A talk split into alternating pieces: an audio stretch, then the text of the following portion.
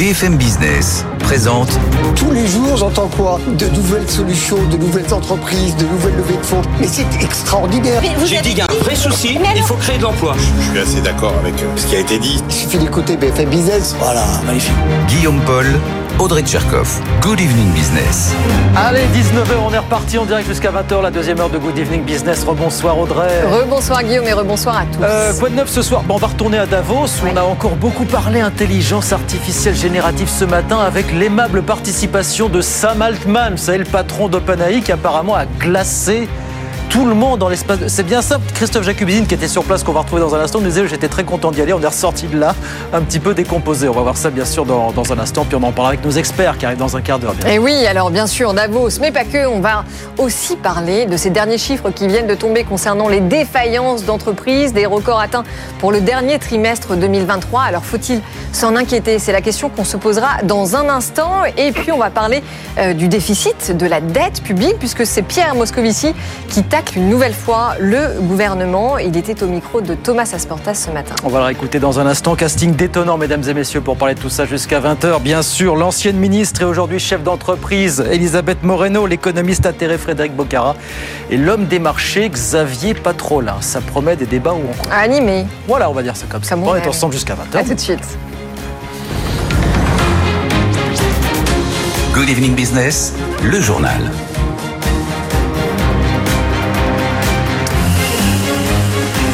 Donc oui, je vous le disais, on filer à Davos. On a encore beaucoup parlé intelligence artificielle générative aujourd'hui, notamment lors d'une table ronde à laquelle participait Sam Altman, le patron d'OpenAI, qui apparemment a littéralement mais refroidi la salle en l'espace de quelques minutes. Christophe Jacubizine y était, il nous raconte pour BFM Business.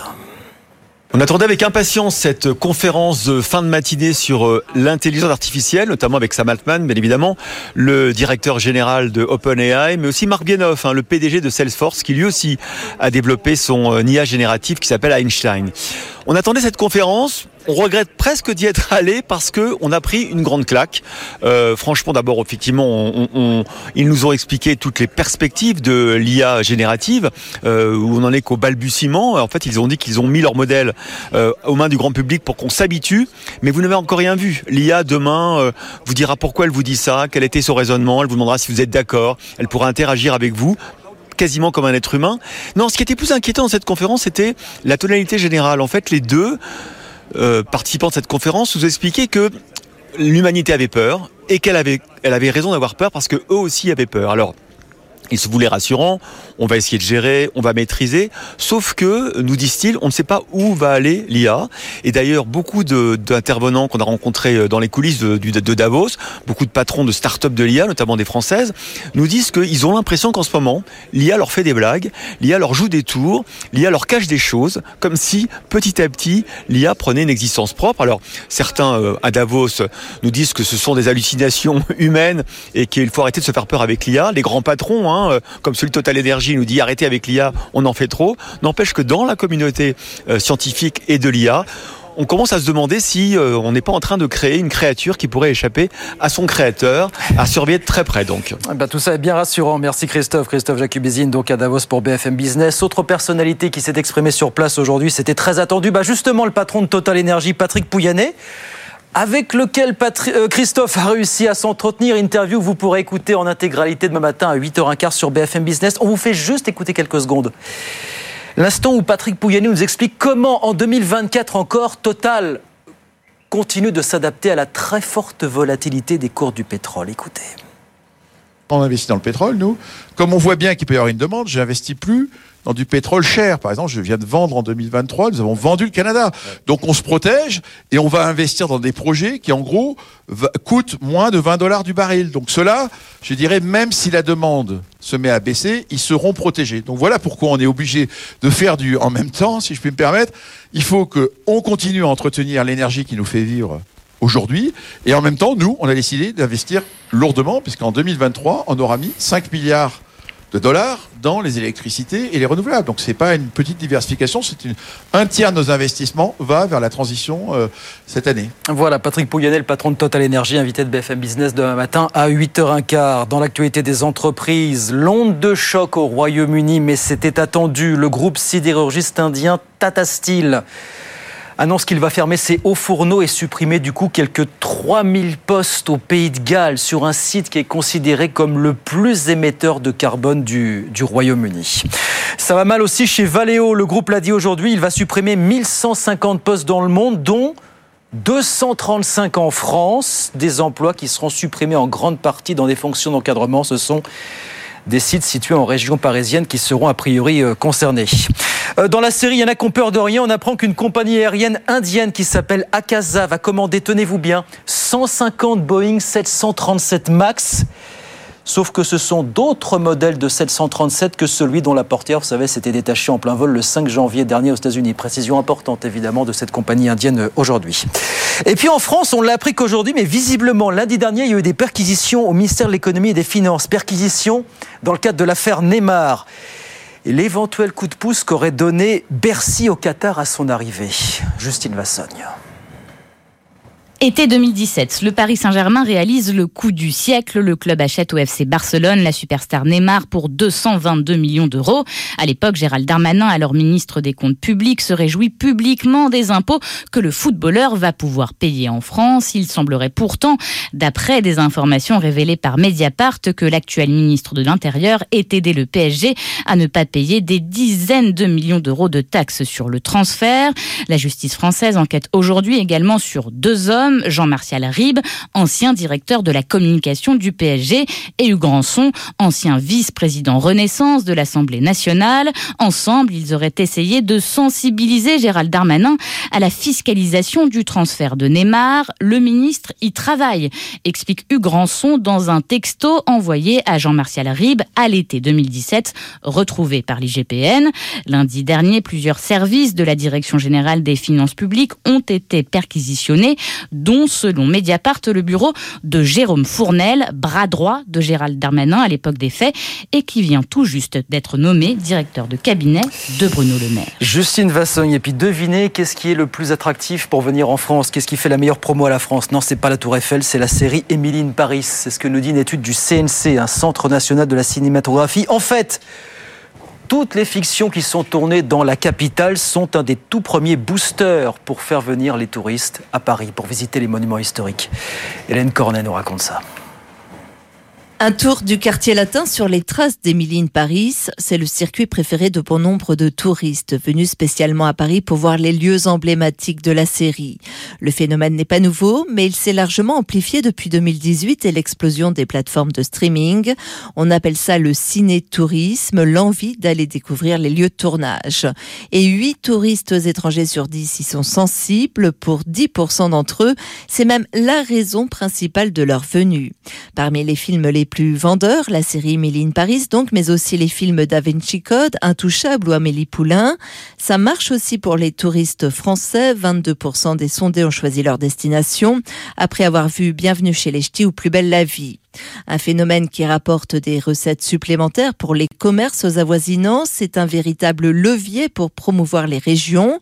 Le revers de la médaille, les lieux deviennent surfréquentés, comme à Étretat, 1200 habitants, qui voit passer 10 000 curieux par jour en été grâce au film Lupin avec Omar Sy. Ah bah, ça, c'est le revers de la médaille. Mais enfin, c'est de l'attractivité malgré tout. Hélène Cornet avec nous sur BFM Business, 19h09. On retourne sur les marchés. Je vous donne euh, la clôture ce soir à la Bourse de Paris. On avait perdu 1% hier, on le récupère ce soir, plus un 13%, 7401 points à la clôture pour l'indice parisien. Bonsoir Étienne. Bonsoir Guillaume. Comment ça se passe à Wall Street pendant ce temps? Bah, C'est mitigé puisque Bon. vous avez un Dow Jones qui recule, qui entame sa quatrième séance dans le rouge. À l'inverse, le Nasdaq prend un peu plus de 2%. Avec euh, un match là qui se joue à nouveau puisque vous avez Apple qui prend 2,7%. Il y a 3 milliards là ce soir entre Microsoft et Apple. On est à 2910 milliards de capitalisation pour euh, Apple. ça vous, plaît, ça, vous fait, ça vous plaît bien ça hein Bah oui, non mais c'est un match quand même. hein. C'est une compétition qui, qui se joue euh, de jour en jour. Euh, le Dow Jones est en recul aussi à cause des valeurs de, de santé. Vous avez notamment euh, United Health qui perd quasiment Ouais. euh, 4% parce que vous avez Humana, c'est un assureur euh, mutuel hein, qui perd quasiment 11% actuellement à Wall Street à cause de l'inflation, notamment bah, la santé, ça coûte plus cher. Et donc, ça coûte plus cher aux mutuelles. Et donc, vous avez euh, Humana, eh bien, qui a prévenu euh, que ses résultats au quatrième trimestre seraient euh, en retrait. Et puis, à noter Tesla qui continue de, de reculer. On en parlait hier. Baisse de prix en Europe. Ça continue d'inquiéter par rapport aux marges. Le tout, donc, dans une tendance mitigée. Moins 0,2% pour l'indice Dow Jones, 33 183 points. Le S&P grappille 0,1% quand le Nasdaq, de son côté, prend 0,6%. Merci beaucoup, Étienne. Étienne Braque avec nous sur BFM Business. 19h10, on revient avec Audrey Tcherkov et nos experts. On a beaucoup de choses ce soir. Sam Altman qui refroidit tout le monde du côté euh, de Davos, les défaillances d'entreprise. Est-ce que la machine s'emballe ou pas? Et puis euh, Pierre Moscovici, bah, énième taquet forcément au gouvernement sur la maîtrise des comptes publics. Tout ça, plus bien d'autres choses évidemment. On est ensemble jusqu'à 20h. À tout de suite. BFM Business présente Good Evening Business, les experts du soir. 19h14 sur BFM Business. On va commencer par dire un mot de ces chiffres assez préoccupants qui sont tombés ce matin concernant les défaillances d'entreprises. Et avec nous pour en parler, Frédéric Bocara, économiste, membre des économistes atterrés. Bonsoir. Bonsoir Audrey, bonsoir Guillaume. Xavier Patrolin, président d'Abatros Capital. Bonsoir. Bonsoir. Et c'est le grand retour d'Elisabeth Moreno, ancienne ministre et présidente de Leia Partners. Bonsoir. Ravi, ravi, ravi de vous Très retrouver. Alors, comme je vous l'ai pas dit de vive voix, très très belle et heureuse année à tous. année à vous. Oui, Meilleurs vœux à tous, vous avez raison. Alors, je le disais, euh, ces chiffres qui plombent un peu l'ambiance. hein. Il y a eu en France quasiment 58 000 ouvertures de procédures pour défaillance d'entreprises l'an dernier. C'est plus 36% par rapport à l'année précédente. Mais surtout, on a un quatrième trimestre qui a été particulièrement meurtrier, Guillaume. Alors c'est ça qui inquiète effectivement, c'est de savoir si euh, finalement on est toujours dans du rattrapage post-Covid à travers ces chiffres qui sont impressionnants ou s'il y a peut-être pas quelque chose en plus. Écoutez ce que nous disait le mandataire judiciaire Christophe Bass. Lui nous dit non, on est toujours dans du rattrapage finalement. La situation va rester tendue mais elle est sous contrôle. Écoutez.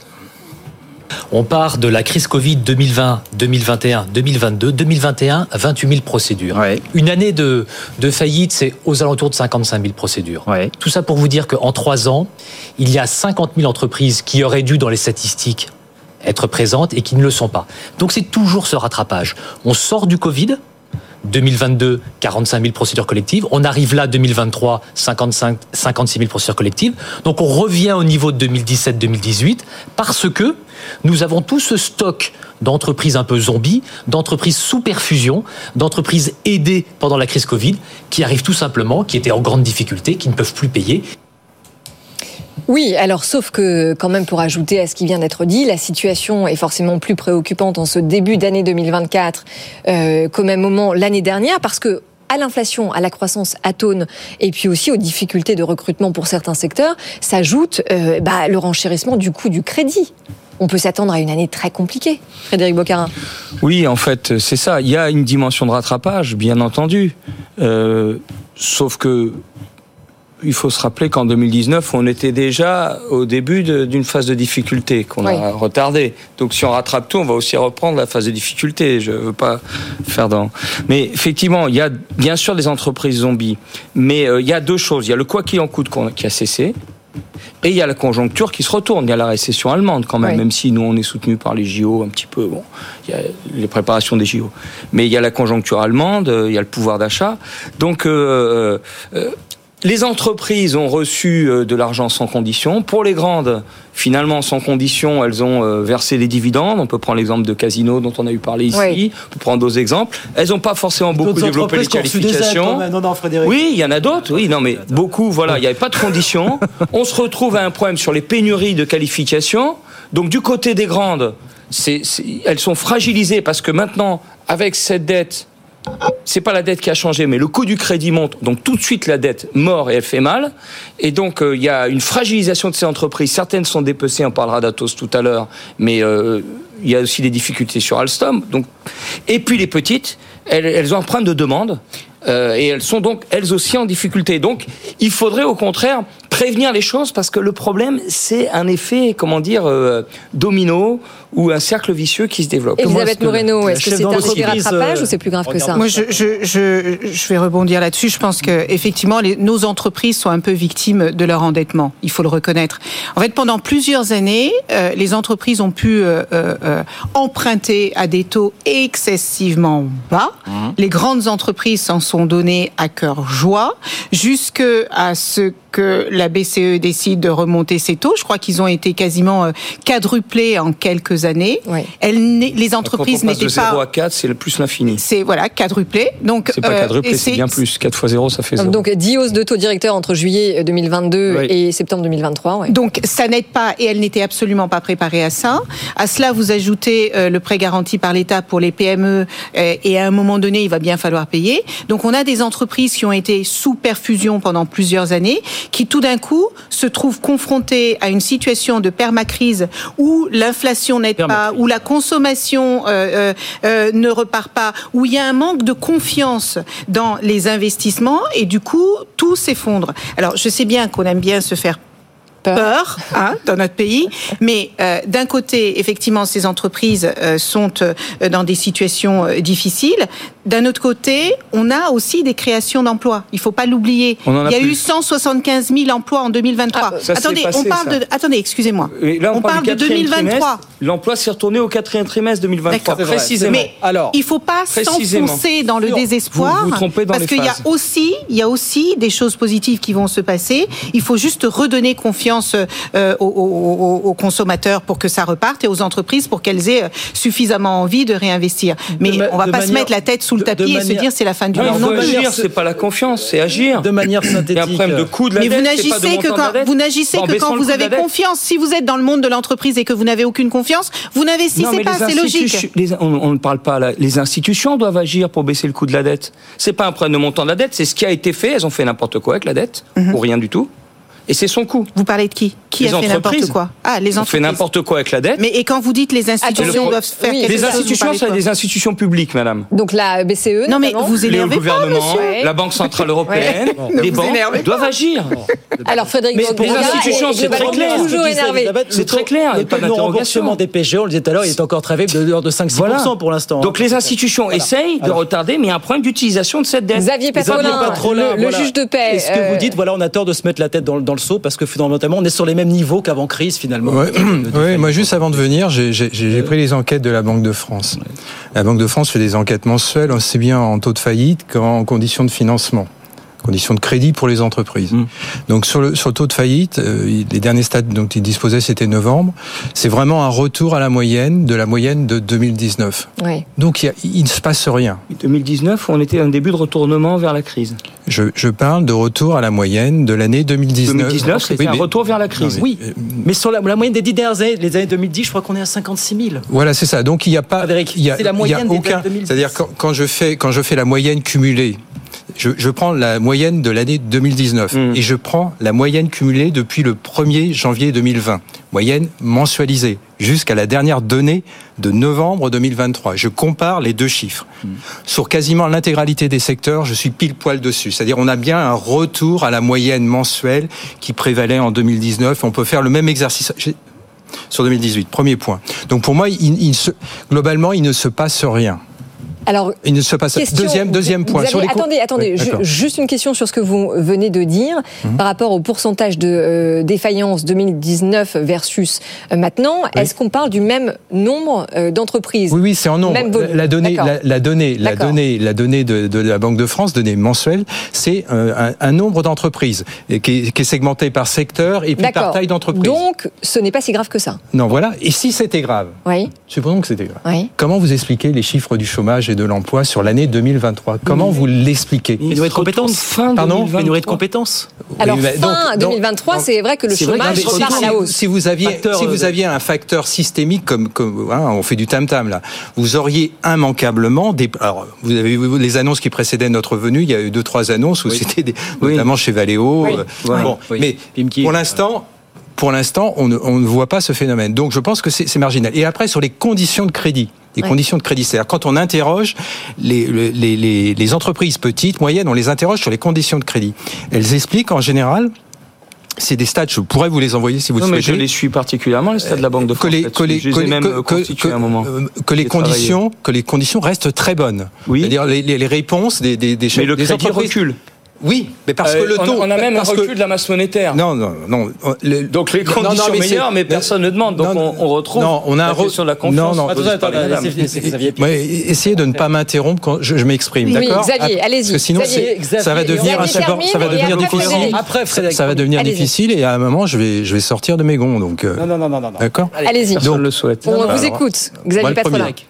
Euh, donc les conditions de crédit restent restent bonnes Euh, et surtout euh, il n'y a pas c'est-à-dire que le, le taux dissuade pour l'instant les chefs d'entreprise d'emprunter, Oui. mais elle considère que le système bancaire euh, leur répond positivement. C'est-à-dire qu'il n'y a pas de restriction du crédit de la part du système bancaire. Et donc ça, c'est c'est vraiment un point positif. On ne peut pas invoquer que les conditions de crédit aujourd'hui, qu'il y a une restriction du système bancaire sur les sur les entreprises. Et alors, un dernier point sur les taux.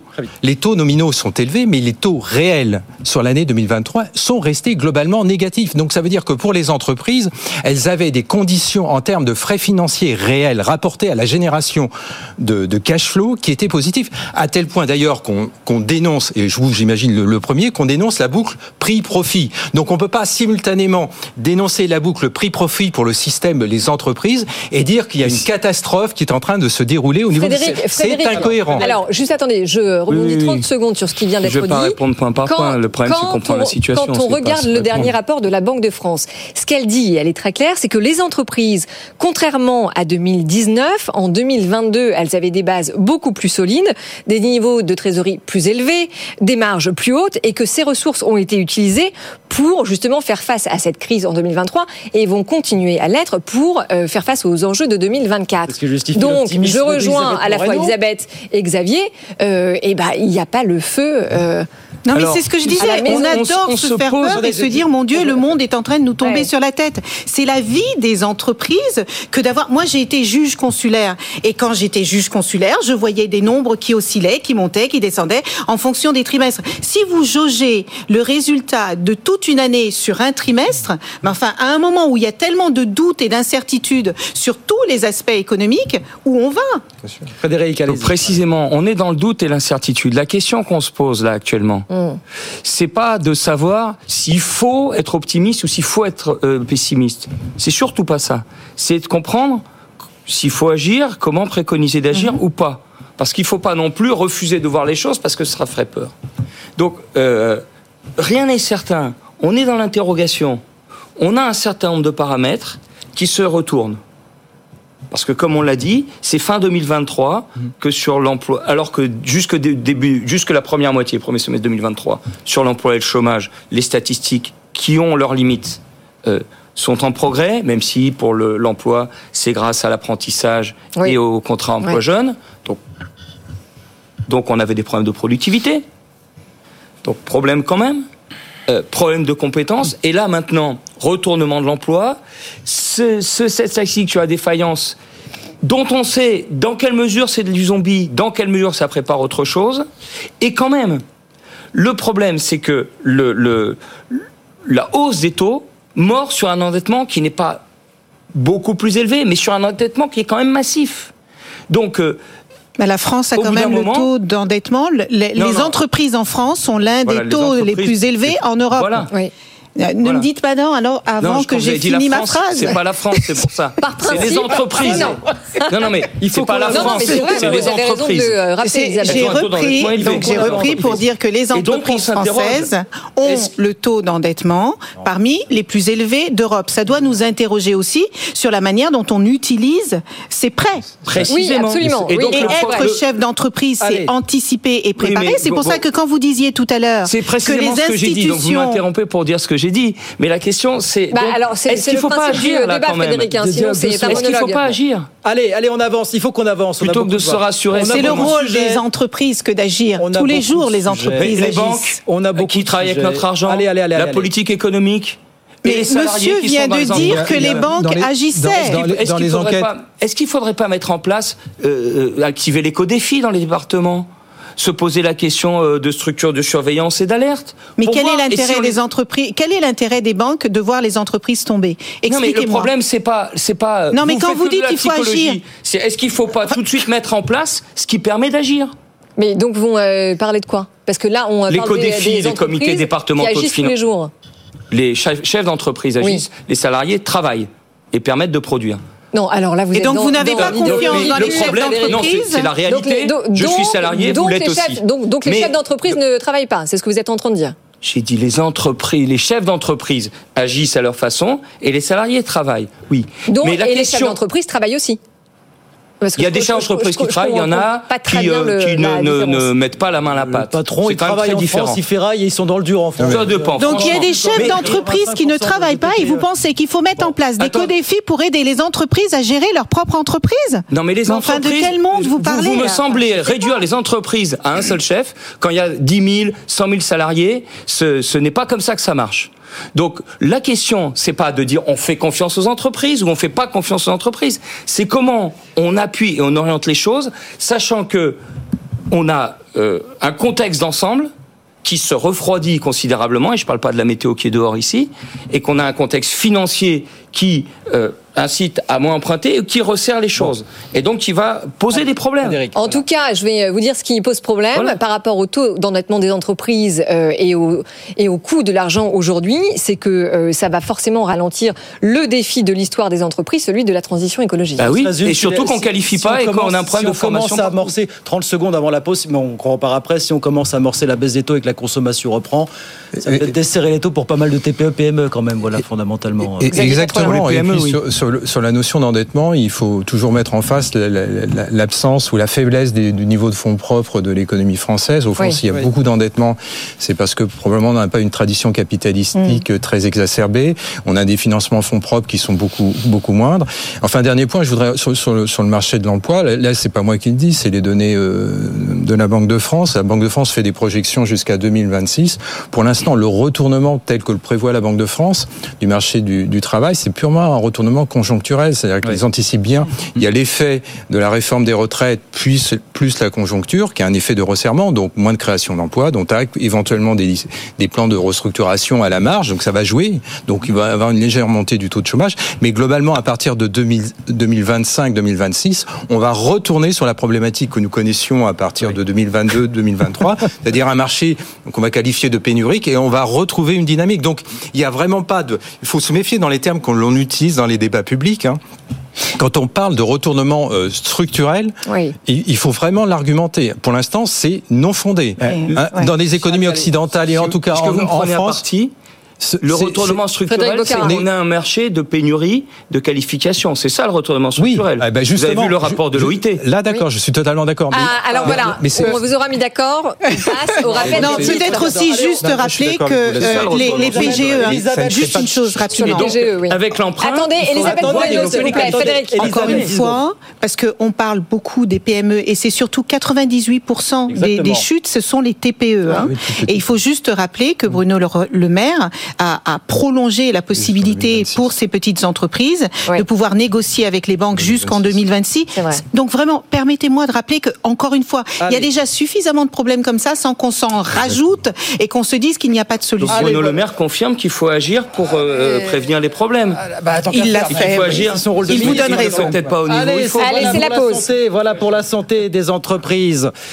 19h30, 19h30 sur BFM Business. Je vous redonne les grands titres de l'actualité. Message très anxiogène de Sam Altman, le patron d'OpenAI, aujourd'hui à Davos, concernant l'avenir de l'intelligence artificielle générative. C'est une technologie très puissante. On ne peut pas dire avec certitude ce qui va se passer. Ne pas être prudent, ne pas saisir la gravité des enjeux serait une erreur, veut-il rassurer On en reparlera avec nos experts dans, quelques minutes.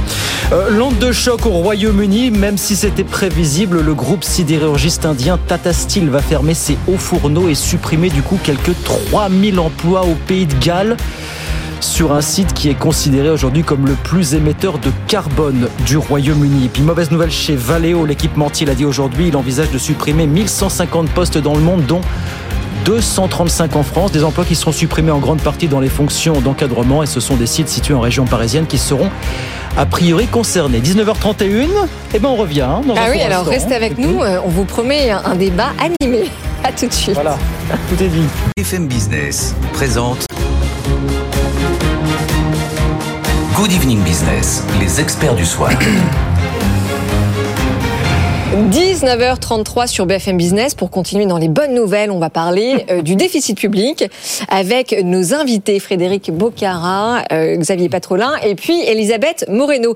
Alors c'est Pierre Moscovici, le premier président de la Cour des comptes qui, euh, lors de la présentation de ses vœux ce matin, en a profité pour mettre un petit taquet au gouvernement. C'est devenu une tradition à force. Oh bah c'est un must. hein. Alors effectivement, il dit un la prévision de croissance du gouvernement 1,4% cette année, j'y crois pas. Et puis deux, il dit bah ça serait bien que Gabriel Attal du coup dans son discours de politique générale dans 15 jours parle un petit peu plus de la maîtrise des déficits publics. Écoutez euh, Pierre Moscovici. Pierre Mendès France disait que les comptes à l'abandon euh, sont le signe des nations qui s'abaissent. Nous devons avoir ce souci de ne pas nous abaisser et de garder nos comptes publics en ordre. Les comptes publics en désordre. Il faut que les comptes publics soient en ordre. Ça, c'est tout à fait fondamental. Ce que je souhaite, c'est que, pour le coup, dans la déclaration de politique générale que le Premier ministre présentera d'ici à deux semaines à peu près, il y ait sur les finances publiques un éclairage aussi précis que possible. Voilà Pierre Moscovici avec Thomas Asportas. Est-ce qu'il nous fait pas le même coup tous les ans? Enfin, C'est la DRDR à chaque fois. En même temps, il est dans son rôle. non? Alors, il est en- dans son rôle, en effet, mais alors justement, euh, Elisabeth Moreno, en votre qualité d'ancienne ministre, je vous pose la question. Euh, Pierre Moscovici a été nommé premier président de la Cour des comptes en 2020. Euh, ça fait quatre ans qu'il n'a de cesse d'alerter sur cette montagne de dettes publiques qui s'accumule. Euh, Est-ce que quelqu'un l'écoute?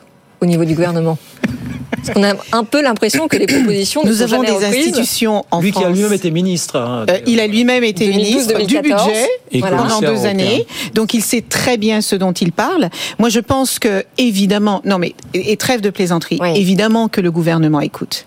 Évidemment que ces institutions qui sont là pour tirer la sonnette d'alarme sur les sujets euh, euh, tels que le déficit budgétaire, vous savez, en fait, on parle des choses par étapes.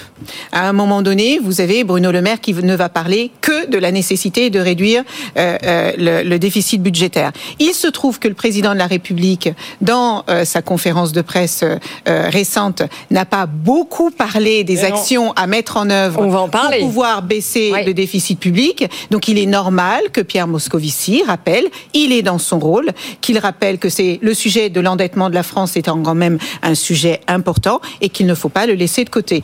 Oui, je pense qu'il est écouté, même si euh, euh, j'imagine que le Premier ministre et le Président ne vont pas euh, sauter sur l'occasion de lui dire mais bien sûr que nous vous avons entendu, mais ça, je- ça se passe comme ça. Ré- Réponse courte, c'est- chers amis, parce qu'on a beaucoup de choses à voir. Il dit aussi le, le projet, le budget 2025 sera sans doute le plus difficile depuis 15 ans à, à- à boucler. De 15 ans, c'est 2008, voilà, finalement. Il était déjà difficile l'année dernière. Oui, hein. non, mais oui, évidemment. donc comme- Il est difficile depuis qu'il n'y a plus de majorité en vérité. bah, voilà. Non, pas seulement. En fait. Oui, mais parce qu'il n'y a pas de. euh, les, les- les- les économies qu'on est censé faire sur l'année 2024, au fond, sont l'arrêt euh, des, des dispositifs de, de soutien au prix. Ça n'est que ça. C'est que ça. Mm. Et donc là, il va falloir euh, aller euh, tailler, dans, si j'ose dire, dans, dans le vif. Et donc c'est extrêmement compliqué quand on voit de toute façon la charge d'intérêt Oui. tendanciellement euh, sur le sur le sur le déficit. hein, sur Alors le- le coût euh, de la charge de la dette cette année, c'est 54 milliards. Oui, c'est-à-dire on est passé globalement. C'est gigantesque. On Eh est, oui. passé, on ce est passé. je vous disais. On est passé de 1,1 euh, 1,1 à 1,6 et tendanciellement, si vous dites que la, la, la duration de la dette française c'est 10 ans, si vous extrapolez par rapport au taux 10 ans du, du moment, Oui. bah, ça fait euh, 2,70. Donc ça voudrait dire que la charge d'intérêt potentiellement va pas doubler, mais va, va, on va va Enfin, oui, pas verser loin, 70, enfin. 70, On 80. va arriver à 70 milliards. Mais il on faut sera se plus de 70 milliards, même 80 à, à voilà. horizon Et c'est- Et c'est 2027, ça, qui ça. est, et c'est ça qui est en train de, de, de- de contraindre, de contraindre les finances publiques. Alors, Frédéric, Frédéric Bocard, voilà. allez-y. Non, la question c'est pas la dette, c'est ce qu'on en fait et son coût. Oui. Et donc moi je comprends pas pourquoi on trouve normal que euh, le président de la Cour des comptes doive être un père fouettard. Il pourrait être quelqu'un qui euh, oriente l'avenir et qui euh, euh, insiste sur un certain nombre de choses. Oui, comment réduire ce- le coût de la dette? Parce qu'effectivement, on passe, euh, on a 18 milliards de plus à payer. Euh, en quelque sorte de charge d'intérêt là, euh, et ça va doubler. 80 milliards, c'est deux fois le budget de l'enseignement primaire et secondaire. Hein Oui. faut pour euh, redonner les, les- les chiffres. Donc, comment faire? On pourrait très bien créer un fonds européen avec une autre, euh, une autre orientation de l'argent à partir de la, de la, création monétaire de la BCE. En disant, je l'ai dit plusieurs fois ici, un fonds européen qui finance à 0% les bonnes choses, entre guillemets, et qu'on décide. les dépenses d'avenir. Les dépenses d'avenir et qu'on décide avec des critères précis et transparents. Que sont les bonnes choses? Non, mais c'est-à-dire, plus, plus ça permet d'économiser le CO2 oui. et plus euh, on, on développe l'emploi de qualité, sûr. plus on baisse le taux, et sinon on remonte et on peut suivre. Qui veut et on peut suivre de nouveau de la dette en commun en Europe pour. pour Alors précisément, j'allais dire, à Davos, il dit ça. Lui, oui, mais les Allemands ne sont pas d'accord. Mais, mais de la, attention, émettre de la dette, c'est encore faire appel au marché financier. Là, je parle de la création monétaire de la Banque Centrale Européenne. Moscovici pourra en parler. Il vient de la gauche. Et donc, il y, a, il y a cette... En France, donc il y a dette et dette. En France, après 45, enfin à partir de 44, quand on réussit à sortir le pays des énormes difficultés où il est, euh, c'est avec un endettement oui. jusqu'en 51-52. Donc il y a, il non, mais y a voilà. à mon avis, Donc, il a on en revient au fait qu'il y a, des bonnes raisons de s'endetter, les raisons pour lesquelles on s'est endetté jusqu'alors, évidemment, à part le quoi qu'il en coûte, qui a permis quand même de maintenir Mais en oui. vie le, le Mais tissu sauf qu'on en a fait un peu entreprises. n'importe quoi du quoi Non mais qu'il en voilà, coûte. exactement. Donc on a abusé. Et aujourd'hui, on est nu. Exactement. Xavier, Xavier. Xavier Attendez, Patrolin, parce que quand euh, même. Un, un dernier point, parce que comme ça, je pense qu'il y a la question des aides publiques. Parce qu'on est passé de 2% du PIB à 6% du PIB en aide publique aux entreprises. Mm. La question des aides publiques, elle est dans la tête de tout le monde. Revoir les critères des aides publiques, à mon avis, ça aurait pu être une question Xavier. que pose le président de la Cour des Xavier comptes. Patrolin. Non, mais globalement, il faut que nos partenaires européens, et je pense qu'ils le savent tous, euh, comprennent que la France a un taux d'activité, un taux de participation de la population active qui est très faible. Et donc, au fond, c'est le deal que l'on a avec nos partenaires européens. Plus faible, mais On pas a- très faible. Bah si, parce que si on avait le même Il que les manque- Allemands, on on- on n'aurait plus de problème de dette. On, on résoudrait, il, on- il nous manque Si, 10 on a à 12 un points problème de taux, de taux de participation. Ça veut dire qu'en contribution, parce que au fond, la dépense publique, elle est assise sur la population française, qui est plutôt une population un peu moins âgée que nos partenaires, donc Ouais. qui nécessite plus Elle est d'investissement. assise De sur la création de richesse, pas sur la Attends, population, que chacun comprenne. Attends, attends, attends. Et comme on a une Je- je- population moins Frédéric, qualifiée, moins efficace, on ne crée pas assez de Frédéric, richesse. Frédéric, C'est un débat, vous Frédéric. Frédéric, Xavier Patrolin, laissez- allez-y. La dépense publique est assise sur la population. Faux. Bon, elle est Xavier assise sur la- Patrolin, elle est allez-y. assise sur la population, sur les besoins, sur les besoins sociaux. C'est d'ailleurs pour ça qu'on parle de dépenses sociales et à juste titre. Enfin, c'est de l'investissement. mais Je vois pas, le- je vois pas le débat. Euh, et donc, comme les recettes sont principalement assises sur la base salariée, notre base salariée est trop faible. D'où ce fait que la France a une singularité en termes d'endettement. En plus, on a l'arme nucléaire, on a une des dépenses un peu singulières Oui. par rapport au reste de, de l'Europe. Donc si on est capable, dans les 10-15 prochaines années, d'augmenter notre taux de participation, on résout une grande partie de notre équation. Et c'est ce qu'au fond a, a vendu euh, Oui. l'actuel exécutif à ses partenaires européens. Oui, alors, Donc, mais alors- en même temps, comment, Xavier Avec France Travail Il a parlé de le, le président de la République a surtout parlé de Elisabeth croissance Moreno. par la création de richesses, Oui. Par la création d'emplois.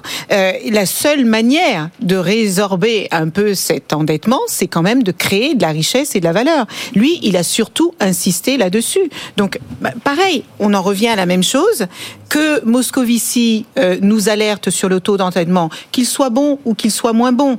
Euh, à la fin de la journée, ce sont les Français qui vont finir par les payer ces, ces, ces endettements, et donc il faut quand même qu'on soit un peu vigilant. C'est juste gérer ce budget en bon père de des- famille. des- vous dites des- des- c'est du café du commerce. là. Frédéric, attendez, alors franchement. non, non, euh, c'est du pas- café du commerce. Non, on vous autorise non. pas à dire ça. Si, vous pouvez du donner café votre du avis. commerce. Non, bah alors. On peut avoir une dette qui on va payer et qui peut être efficace et qui peut permettre de s'en sortir. Moi, je pense que Mais pour qui nous vous avons vous deux choses. Attendez, nous pourrions et c'est ce que cherche. Euh, Elisabeth. Moreno répondait à Frédéric. Frédéric, Qu'est-ce que ça veut dire que ce mépris, c'est du café du commerce C'est-à-dire, on Qui devra qui payer, ne va- payer ces dettes Dites-moi qui va payer ces dettes Mais Qui va rembourser ces dettes Alors ne me crier, parlez pas du café du commerce. Par Enfin, exemple- Bah, alors, le attendez, début, ça, vous je- ne pas parler et on vous dit des choses. Vous je- répondez à monsieur que ce qu'il dit est faux et moi je dis que c'est du café du commerce. Eh ben, moi, je- Mais qui, pour qui vous vous prenez Eh ben, je- Est-ce que vous Bon. pensez que vous avez la Alors, science infuse eh ben, je vais vous répondre. Vous êtes Je vais le vous seul à pouvoir détenir la vérité. Madame, je vais vous répondre. Ça, c'est dit. non. Voilà. qui rembourse ses dettes Eh bien, s'il y a une croissance forte, ces dettes seront très légères à rembourser. Bon.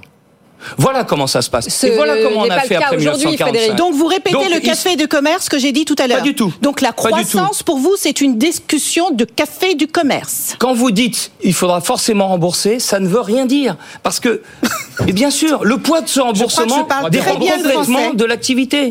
Je crois que Et je de- sais et- parler et- français. Mais donc, vous, euh, du dites- pays. vous, faudra euh, dites- la même chose. Frédéric. Non. Bah si. Parce que madame, là je reviens sur la psychologie, madame veut faire peur avec la dette.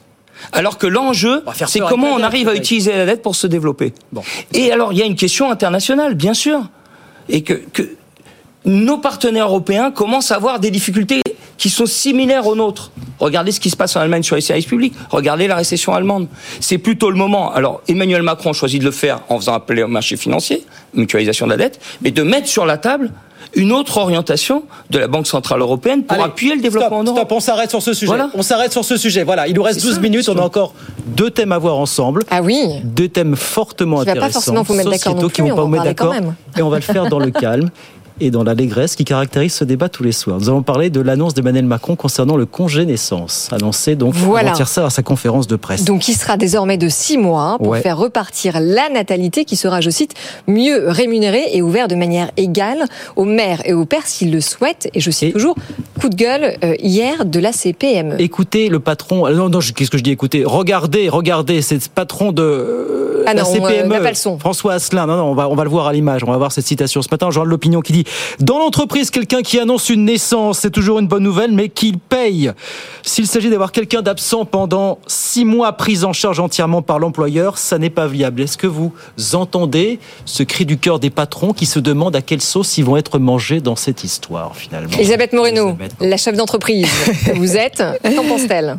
Moi, ce que je pense, c'est que un congé maternité jusqu'à nouvel ordre, ça se planifie et ça s'anticipe. Jusqu'à nouvel ordre. Ensuite, il est normal que les employeurs se posent la question de la manière dont les choses vont devoir se payer, parce qu'il va bien falloir que quelqu'un paye.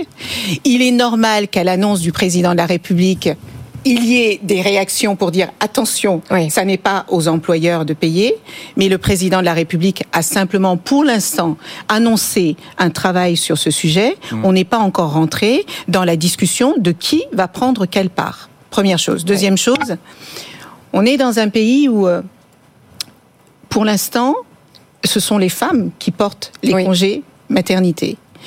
Si les congés maternité ont été étendus, c'est pour qu'il y ait une meilleure répartition au sein de la famille des charges familiales. Une femme ne fait pas un enfant seule. Pourquoi une femme porterait seule le congé maternité et que sa carrière régresserait parce que quand elle part et qu'elle revient, elle est souvent placardisée, on oublie de l'augmenter, etc., etc. Je trouve que c'est un équilibre qui est sain et plutôt que de commencer à polémiquer sur qui va payer quoi, l'idée qui serait intéressante, c'est de se mettre autour d'une table et de discuter un sur la mise en œuvre, parce que je pense, d'abord, c'est pas quelque chose qui va se faire demain. Ensuite, ça peut être quelque chose de salutaire, surtout quand on a une crise démographique dans notre pays. Tout à fait. Et enfin, je pense que ça peut être un effort collectif. C'est justement parce que c'est très flou que ça peut inquiéter le patronat. Six mois mieux rémunérés, vous entendez Mais c'est juste une annonce pour l'instant. Donc pour l'instant, rien n'est fait. Il est des normal grandes qu'il entreprises s'inquiète. qui ont assisté des réseaux de crèches et les TPE-PME qui n'en ont pas forcément. Ça peut inquiéter pas mal de Oui, petits oui, oui, mais patrons enfin, quand même, on hein. est en C'est- effet au début mais de on est l'annonce. début. On est au début de Xavier, l'annonce. Xavier, comment est-ce que vous moi, je pense que plus généralement, c'est un, c'est un problème d'une extrême complexité. Euh, il y a d'une part le statut des, le statut des femmes. C'est sûr que si on avait une, une équité, si j'ose dire, dans la direction des entreprises entre hommes et femmes, on aurait peut-être un, un autre type de réponse que celui qu'on vient d'entendre. Puisque si on regarde les déciles de revenus, Oui. hein, il y a quasiment pas de femmes dans les déciles de re- revenus le plus élevés. Donc on est les représentants, euh, si j'ose dire, patronaux sont, sont essentiellement des hommes euh, et donc euh, ils tiennent un discours qui est un discours de coût. Donc ça c'est un point un, un point de fragilité. Mais sur, pour en venir à la problématique de la je pense qu'il faut l'analyser de manière extrêmement complexe. Je crois que l'un des, des, des éléments essentiels, c'est quand vous quand un couple a un bébé, la première question qui va se poser, c'est euh, comment il va faire en termes immobiliers? Il faut se projeter. C'est euh, euh, c'est une espérance, évidemment, mais c'est aujourd'hui toute une série d'investissements de coûts. Et je pense que les pouvoirs publics, la, la- la société répond à aujourd'hui de manière très onéreuse. Hein, un, un jeune couple qui a un enfant, pour beaucoup de jeunes couples, c'est compliqué. Oui. Parce que comment on fait? Quelle pièce Et le marché de l'immobilier, pour l'instant, les prix n'ont pas suffisamment baissé. Non, c'est sûr, mais et donc- euh, juste attendez, les- Xavier, parce que si on reste quand même sur, sur le congé parental en France, un, il fallait absolument le revaloriser. Deux, il faudrait aussi le prolonger. Je rappelle que le congé parental en France, c'est un des moins bien rémunérés au regard de nos voisins Oui. européens. La CAF verse moins de 400 euros mensuels Oui, pour un congé parental à temps plein. Vous vous rendez compte Alors que si on prend l'exemple de la Suède, elle accorde un congé Mhm. qui dure 16 mois rémunérés à 80%. Et le résultat de cette politique française, c'est que seulement 14% des femmes le prennent, ce congé parental, et combien d'hommes Très peu, je crois 3%. Frédéric, non? 1% des pères. Frédéric Bocara. Oui, effectivement. Donc moi, je crois que, euh, comment dire, fixer un objectif euh, sociétal euh, qui transforme la société, euh, enfin, qui amène à, à vouloir les transformations, c'est c'est bien ça. Oui. Euh, c'est pas forcément. euh, Bon, voilà. ça c'est un peu café du commerce. Non, mais non. ok, ensuite Ah non non, je pense que c'est bien. Euh, mais ça, effectivement, ça nécessite des réorganisations de la société. Oui. Donc après, euh, il, f- il faut prendre au sérieux les réorganisations qui doivent venir Oui. sur les relations entre les hommes et les femmes, euh, sur euh, euh, euh, les services publics, Oui. bien entendu, sur les entreprises, ce que dit aussi le patronat. Et ce qui est vrai, c'est que c'est financé à blanc. Alors qu'on nous raconte que euh, les cotisations sociales, il faut les baisser, etc. Donc il y a quelque chose de contradictoire. Je ne sais pas si on va le résoudre correctement. En plus, les six mois, c'est en règle, parce que le congé parental actuellement, on peut le prendre pendant trois ans, mais la moyenne Oui, de ce qui est pris, c'est six mois justement. Par les femmes essentiellement, comme vous l'avez rappelé. Mais c'est six mois ce qui est pris. Ouais. Donc euh, euh, euh, il y a quelque chose et, et revaloriser. Euh, faut voir à quel niveau on le revalorise parce qu'il est très faible et la plupart des gens qui le prennent c'est les gens qui ont des bas salaires Mm. en réalité parce qu'ils peuvent pas se permettre de le prendre. Donc le la réalisation est dans les détails et les détails vont être importants. Donc c'est pour ça que ce débat sur le financement est important.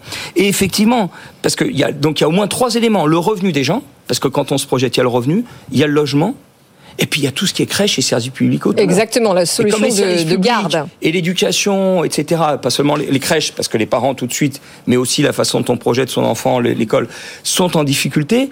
Cela n'aide pas. Donc, euh, effectivement, ça pourrait être une ambition, mais qui amène à revoir un certain nombre de choses Non, mais encore sur une toute l'austérité et, et- et- et la disette des services Encore une publics. fois, vous avez une distorsion entre les grandes entreprises qui ont des réseaux de crèches et Oui, puis mais- les PME bah, C'est pour ça Et que je parle de les sociales, parce que territoires les cotisations sociales, c'est une façon de mutualiser entre petites Ouais. et grandes entreprises. Ouais, ouais, ouais. C'est une initiative qui est positive, c'est Ouais. une ambition Euh, qui est pas positive pour la société. là, Mais, c'est ça qui inquiète en fait tout le monde, c'est que c'est ça. ce soit un effet d'annonce.